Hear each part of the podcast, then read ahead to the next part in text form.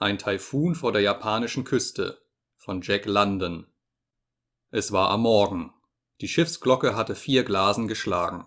Wir waren gerade mit dem Frühstück fertig, als die Deckwache den Befehl erhielt, beim Beidrehen des Schiffes zu helfen, und alle Mann an die Boote beordert wurden. Hart Backbord, hart Backbord, rief der Steuermann. Geit die Maßsegel auf, viert Außenklüfer, shiftet Klüfer und streicht die Fock. Und damit war unser Schoner, die Sophie Sutherland, beigedreht. Es war der 10. April 1893 in der Höhe der japanischen Küste, in der Nähe von Kap Jerimo. Dann herrschte für einige Augenblicke wildes Getöse und Durcheinander. Es waren 18 Mann, die die sechs Boote bemannen sollten. Einige hakten die Falle aus, andere warfen die Zurringe los. Bootssteuerer erschienen mit Kompassen und Wasserfässern und Ruderer mit Proviantkisten. Jeder schwankte unter der Last von zwei bis drei Schrotflinten, einer Büchse und einer schweren Munitionskiste.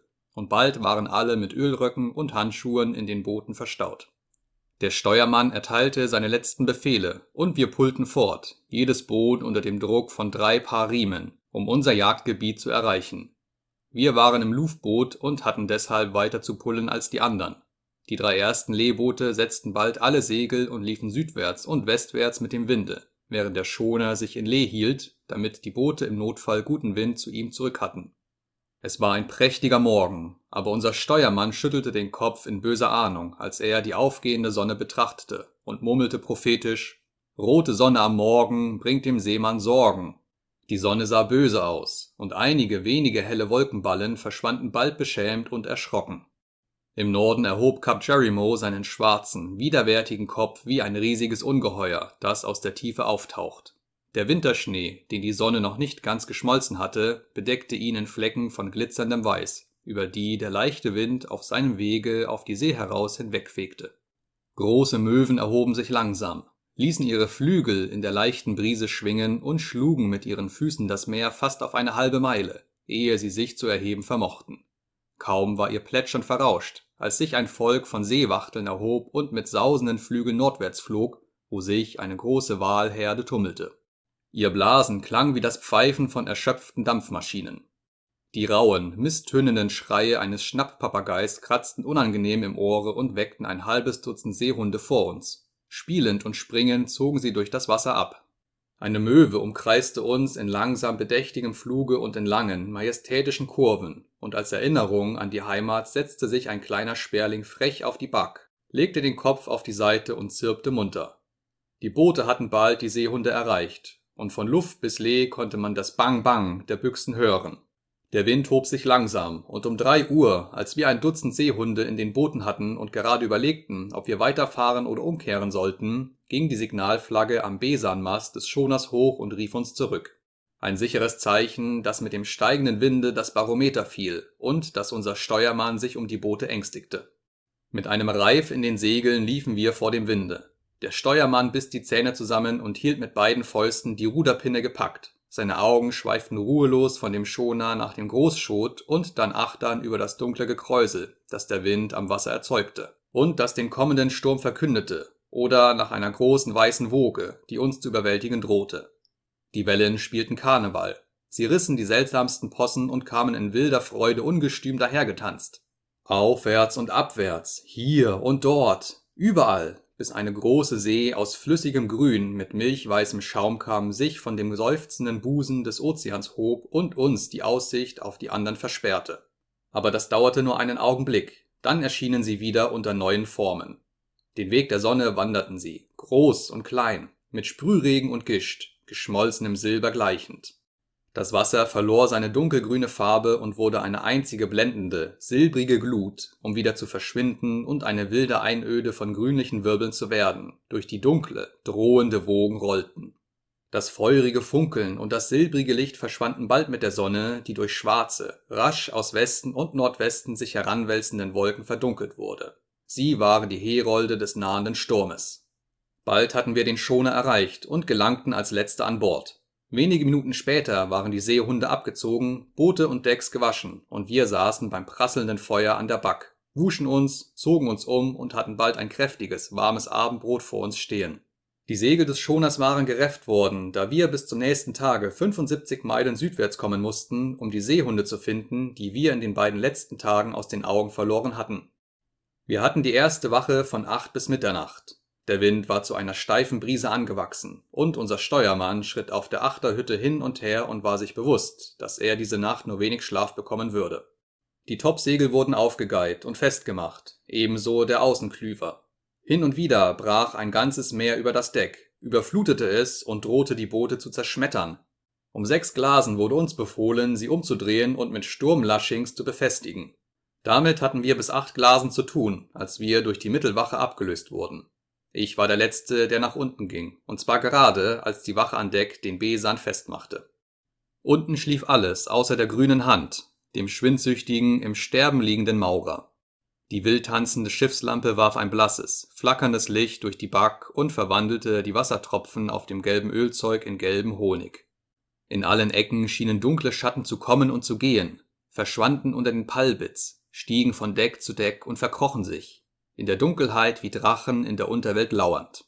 Wenn der Schoner einmal schwerer als gewöhnlich rollte, schien das Licht für einen Augenblick siegen zu wollen, um gleich wieder der Dunkelheit zu weichen, die dann schwärzer als zuvor erschien. Das Rauschen des durch Tauwerks pfeifenden Windes drang ans Ohr wie das ferne Dröhnen eines Zuges, der über eine Brücke rollt, oder wie die Brandung am Strande, während das laute Krachen der Seen in Luft des Schiffes in der Back widerhallte, als wollte es Deckbalken und Planken auseinanderreißen.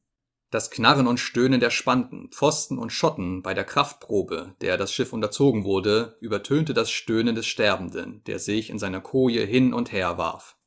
Die Reibung des Fockmastes an den Deckbalken ließ einen Schauer flockigen Pulvers herabfallen und mischte einen neuen Ton in den Lärm des Sturmes.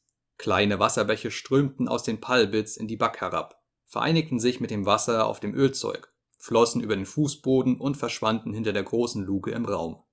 Um zwei Glasen in der Mittelwache, also um ein Uhr morgens, wurde der Befehl in die Back hereingerufen. Alle Mann an Deck! Segel reffen! Die schläfrigen Matrosen taumelten aus ihren Kojen und in Kleider, Ölzeug und Seestiefel und eilten an Deck. Solche kalten Sturmnächte sind es, die bei diesem Befehl Jack grimmig murmeln lassen, wer würde nicht seinen Hof verkaufen und zur See gehen? An Deck lernte man jetzt, die Kraft des Windes voll zu würdigen, namentlich, wenn man aus der stickigen Back kam. Der Wind schien sich wie eine Mauer gegen einen zu stemmen und machte es fast unmöglich, sich zu bewegen oder auch nur zu atmen, wenn die starken Regenschauer herabgeschossen kamen. Unter Klüver, Fock und Grollsegel drehte der Schoner bei. Es gelang uns, die Fock zu streichen und festzumachen. Die Nacht war dunkel, was uns sehr in der Arbeit behinderte. Dennoch half uns die Natur in gewisser Weise, obwohl weder Stern noch Mond die schwarzen Massen der Sturmwolken, die über den Himmel fegten und ihn verdunkelten, zu durchbrechen vermochte. Der bewegte Ozean strahlte ein sanftes Licht aus, jede der mächtigen Seen phosphorisierte und leuchtete mit den winzigen Lichtern von Myriaden mikroskopischer Tierchen und drohte uns mit einer Sintflut von Feuer zu überwältigen. Immer höher, immer schmäler wurde der Wogenkamm, bis er sich wölbte, bog und tosend über Deck, Bollwerk und Reling eine Masse sanft glühenden Lichtes und viele Tonnen Wasser ergoss, dass die Matrosen nach allen Seiten krochen. In jedem Winkel, jeder Ritze hinterließ die Flut kleine Lichtflecken, die leuchteten und zitterten, bis die neue Woge sie fortwusch und neue an ihrer Stadt hinterließ. Manchmal folgten die Seen mit großer Schnelligkeit und donnerten auf das Deck herab, füllten es bis zu Reling, um durch die Speigatten in Lee wieder abzufließen. Um das Großsegel retten zu können, waren wir gezwungen, unter dem einmal gerefften Klüfer vor dem Sturm zu laufen. Ehe wir noch mit der Arbeit fertig waren, hatte der Wind die See so aufgewühlt, dass es unmöglich war, beizudrehen. Dahin schossen wir auf den Schwingen des Sturmes durch Gischt und Sprühregen. Wir gierten scharf nach Steuerbord, dann wieder nach Backbord, wenn die ungeheuren Wogen den Schoner Achtern trafen und das Schiffe beinahe zerbrachen. Bei Tagesanbruch strichen wir den Klüver. Jetzt waren alle Segel festgemacht. Seit wir angefangen hatten zu lenzen, nahm das Schiff vorn kein Wasser mehr über, aber mitschiffs kamen die Seen stark und wild über uns hereingebraust. Es regnete nicht, aber die Kraft des Sturmes erfüllte die Luft mit einem feinen Sprühregen, der bis zu den Dwasalingen flog und das Gesicht wie mit einem Messer schnitt. Dabei machte er es einem unmöglich, auch nur 50 Meter aufwärts zu sehen. Das Meer hatte eine dunkle Bleifarbe angenommen, und der Wind türmte flüssige Schaumberge auf, die sich mit langsamen, majestätischen Rollen vorwärts drängten.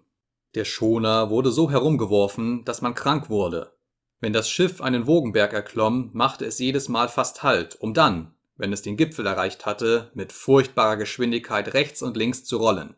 Dann beruhigte es sich und für einen Augenblick trat eine Pause ein, als erschräke es vor dem gähnenden Abgrunde. Wie eine Lawine schoss es dann hinab, sobald die See es Achtern mit einer Kraft von tausend Rammböcken traf. Der Bug wurde bis zu den Kranbalken in milchiger Gischt begraben, die von allen Seiten, vorn, Achtern, Backbord und Steuerbord durch die Speigatten und über die Reling brach. Endlich ließ der Wind nach, und um zehn wurde von Beidrehen geredet. Wir passierten einen Dampfer, zwei Schoner und eine Viermastbark, die so wenig Leinwand wie möglich gesetzt hatten. Und um elf setzten wir Besan und Klüver und drehten bei, um eine Stunde später unter vollen Segeln nach dem Robbengrund zurückzukehren. Unten nähten ein paar Männer die Leiche des Maurers in Segelleinen ein, bereit, ihn in ein Seegrab zu senken. Die Seele des Maurers war mit dem Sturm dahingegangen